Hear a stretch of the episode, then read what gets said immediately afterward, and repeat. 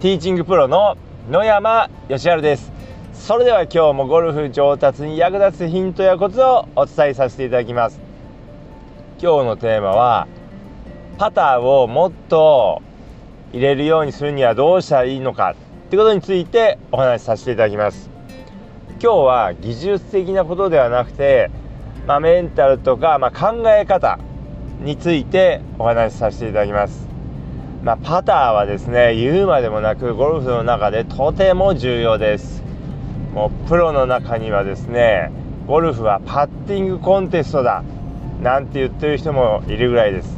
まあ、よく言われるこう、まあ、ことわざにですね、えー、ショットイズショーパットイズまでなんて言葉がありますけれどももうパターはですねもうお金に直結するということですね。まあ、ショットはですねこう、まあ、見せ物というか、まあ、ショーなんですけどももうパターの出来不出来がもう賞金に直結するということですね。でまあそれくらいこう重要なんですけれどもじゃあ、あのー、どうしたらですねもっとこう入るようになるのかということについてお話しさせていただきます。まずですねこうイメージですね。いいイメージを持ってパッティングしていただくといいです。まあこう私も経験がこうあるんですけどもパターがですね全く入らない時にはですねどうしてもいいイメージというのが持てないです。短いショートパットを打つ時にですねまたこれきっと入んないんだろうなどうもちょっとこう右に行きそうだなとかですねこうどうしてもこう入らないイメージがこうできてしまうんです。でこれをですねこう入る入った時のイメージに変えるということです。でやっぱりこう入らないなと思いながら打つとですね、まあ、当然入りませんし入らないイメージを持ってしまうと脳にもう入らないように打てと言ってるのと同じですので、まあ、当然入りません。ですので、まあ、どうしてもですね入らないイメージっていうのはこうできてしまったりするんですけれどもその時にはもう入るイメージを、強く持っていただくということです。まあ、カップインした時のえ様子をですね強くイメージしていただくということです。ボールを打った時の音はどんな感触で、えー、まあ、音はどんな音で手に残る感触はどんな感触でグリーン上をどのようにどのぐらいの速さでこう転がっていってで、えー、カップインした時にはどんな音がしたのかっていうのをですねなるべく詳細にイメージしていただくということです。でもしできるようであればそのイメージをですねまあ、1回だけじゃなくて2回3回とイメージしていただくといいです。まあ、そうすることによって、えー、入るような構え方打ち方になっています。まあ、もちろんですねこうスロープレーにならないようにこうやっていただきたいんですけどももう入った時のイメージを持っていただくということです。もうこれはですねもうめちゃくちゃ重要です。やっぱりこう多分入んないなと思ったら入りませんし入ると思ったらかなりの確率で入ります。ですので、えー、カップインのですねあのー、イメージをしっかりと強く持ってそれから、えー、パッティングするようにしてください。あとパッティングはですね、えその日の運だまあ水物だなんていう人もいますけれどもまあ、そんなことはですね絶対にありません。パッティングを上手い人は、えー、まあ、どんな状況でもこう上手いですし、まあ、パッティングがあまり上手くない人は、えー、まあ、どんな状況でも上手くないっていうことがあります。でまああとはその言い訳を作らないってことですね。こうコース回っているとですね、まあ、こんな重いグリーンじゃ入らないよとかですね逆にこんなに速かったらもう全然入らないよとかあとはこうこんなにこう雑草がいっぱい生えていたら入らないよとかですね。で今こう春なんですけども、まあ、春の時期だとこうちょうどですねグリーンこうエアレーションって言ってグリーンに穴を開けてこう空気を入れる作業っていうのをやるんですけどもまあそれをやった直後っていうのはですね穴をこう1回開けてますのでまあ砂がこう入ってると言ってもですねちょっとこうボコボコしているわけです。でそういう時にですねこんなエアレーションしたばっかりでボコボコしてるグリーンだったらもう入らないよなんて思わないということです。上手い人は重いグリーンでも速いグリーンでもボコボコのグリーンでも入ります、まあ、ですのでこう言い訳をなるべくこう作らなるべくじゃなくて言い訳を絶対に作らないように、していただくといいです、まあ、こういうグリーンでも入る。っていう風な気持ちを持っていただくといいです。であとですねパッティングに対する考え方を変えるということですね。もうゴルフはもうほんとパッティングの勝負です。でパッティングの出来不出来が本当にこうスコアをこう大きく左右するんですけどもこうよくですねこう、まあ、一緒にこう回ってる人でこういう人いませんか？こうショットはですねこうちょろちょろやったりしてですねミスショットが多くて球も飛ばないし、えー、芯に当たれば曲がるし、まあ、全然ショットはこうまくないんだけれども、えー、パットに関してはですねもうとにかくこうショートパットは外さないし長いパットは結構入るしパターが甘くて上がってみるとスコアがいいっていう人いませんでしょうか？こう自分の方が、えーショットはいいし、まあ、曲がらないし飛距離も出せる、まあ、明らかにショットは自分の方が、えー、いいのに上がってみたら、えー、自分の方がスコアが悪い。っていうことはありませんでしょうか。で結構そういう人を見た時にですねまああんまりこう正直こううまく見えないんですそういうそういう人は。まあ、やっぱりですねこうショットがこうバシバシこう当たって狙ったところに飛んでボールを飛ばすことができる人の方がですね一見うまく見えるんですけれどもやっぱりこうゴルフが上手い人という定義はいろいろありますけれどもやはりその中でも一番のこう、まあ、ゴルフ上手い人の定義っていうのは何しろいいスコアを出せる人です。でいいスコアを出せる人が、まあ、一番上手い人っていうふうに考えるとですねもうショットはもうちょろちょろやっててもパター入れてですね、えー、いいスコアを出す人の方がうまいということです。まあどうしてもそういう人をこううまく見えないですし、まあ今日はたまたまいいスコアが出たんだろうと思ってしまいがちなんですけども、まあそういう人の方がうまいということです。だからもうとにかくですね、パッティングの技術っていうのはもうめちゃくちゃ重要です。であとこう自分でこうラウンドしててもですねラウンド終わった後にその日のラウンドを振り返った時にまあ、今日スコアが悪かったのはパッティングが悪かったんだ。ショットは結構いい調子だったのにいい感じだったのにパッティングが入らなかったからスコアが悪かったんだ。だからもう今日はしょうがない、まあ、そういう割り切りも必要な時もありますけれどもやっぱりですねなんとなくこうパッティングが良くなかったと自分の中でこう思うとですねこう諦めがつくというかまあしょうがないや。まあそのうち入るようになるわ。とかですねこう思ってしまいがちなんですけれどももうパッティングをですねもうなんとかですねこう入れようとして、えー、いただくといいです。もうほんとパッティングの勝負なんでパッティングがもうめちゃくちゃ重要です。ですので是非ですねゴルフでパッティングがもうめちゃくちゃ重要なんだってことをですね、え、考えて、えー、ゴルフをしていただければと思います。ということで今日はですね、えパッティングをもっと入れるようにするための、まあ、メンタル考え方についてお話しさせていただきましたけれども、まあ、当然ながらですねこう、まあ、パッティングの技術的にもですね、こう練習していただいた方がいいことっていうのはたくさんあります。ですので、ぜひですね、パッティングの練習をしっかり行っていただき、パター数を減らして、いいスコアでラウンドしていただければと思います。ということで、今日の音声はこの辺で失礼させていただきます。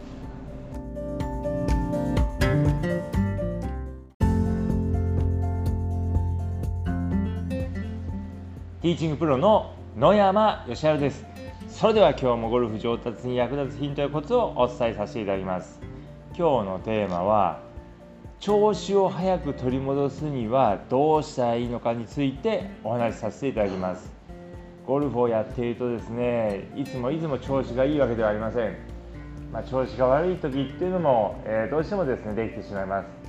というかですねむしろ調子が悪いことの方が多いかもしれません。でそういった時にですね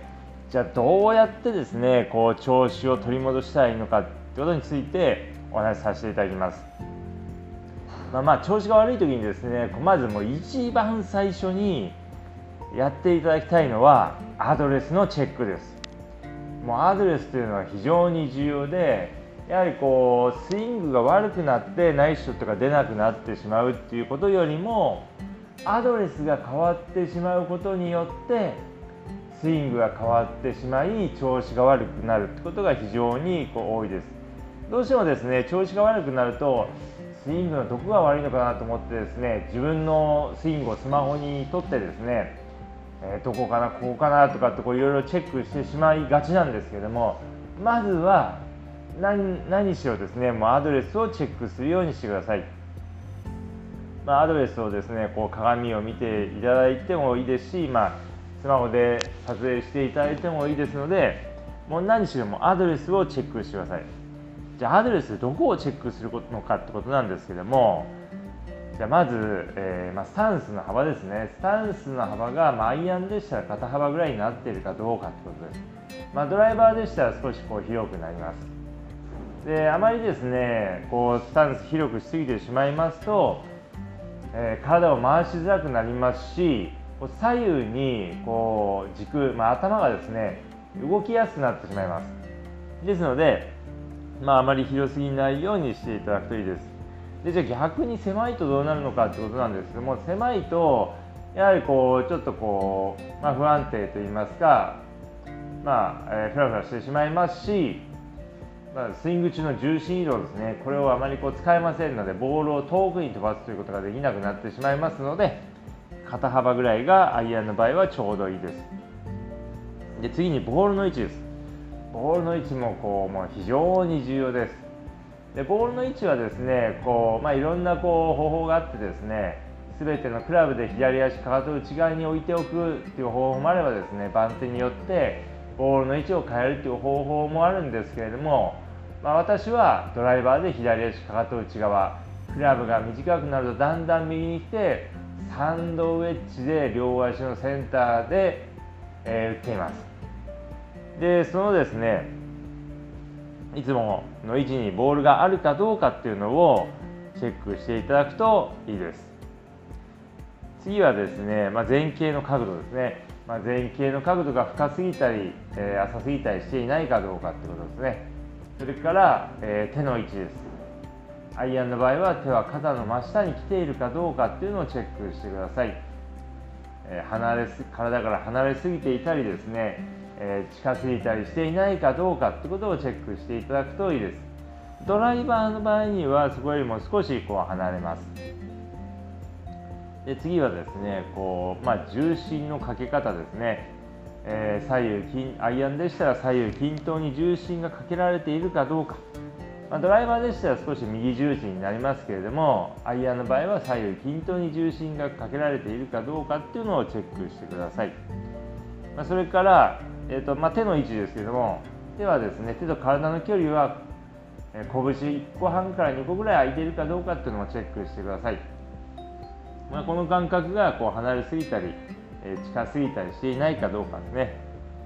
えそれからですね正面から見た手の位置は、え真ん中よりも少し左に来ているといいです、